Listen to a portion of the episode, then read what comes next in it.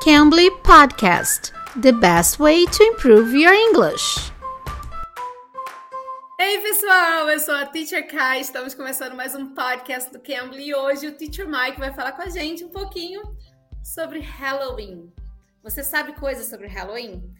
Então, se você também quer conhecer o Cambly e ainda não teve experiência com Cambly, vai lá, use o código TEACHERK, TEACHERK, tudo junto, para ter aulas com nativos.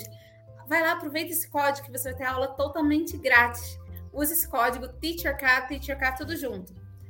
Teacher Mike, can you tell us something about some facts about Halloween? Yes, I have five interesting facts about Halloween.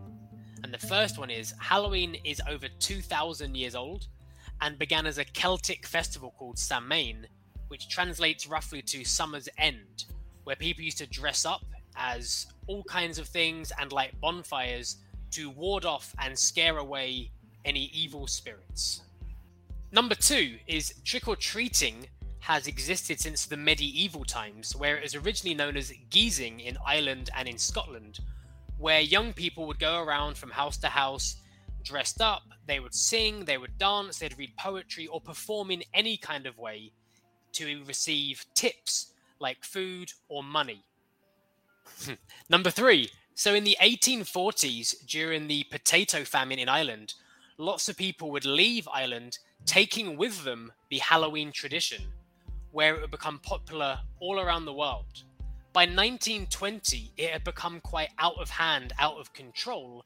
So that's why people believe that in 1930, Halloween became more popularized as part of a community activity to control the behavior and make it more of a fun event rather than people going around literally tricking people.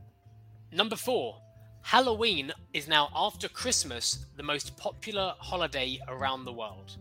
Even in 2020, during the COVID 19 pandemic, globally people spent $8 billion on Halloween, which is roughly $90 per person. And lastly, number five, we now traditionally carve faces into pumpkins for Halloween, but traditionally people use turnips, potatoes, and beets to carve all kinds of things. So maybe this year for Halloween, you can choose any variety of vegetable to create your own scary faces. So they are my top five facts about Halloween. Uau, muito legal, pessoal. Viu que legal?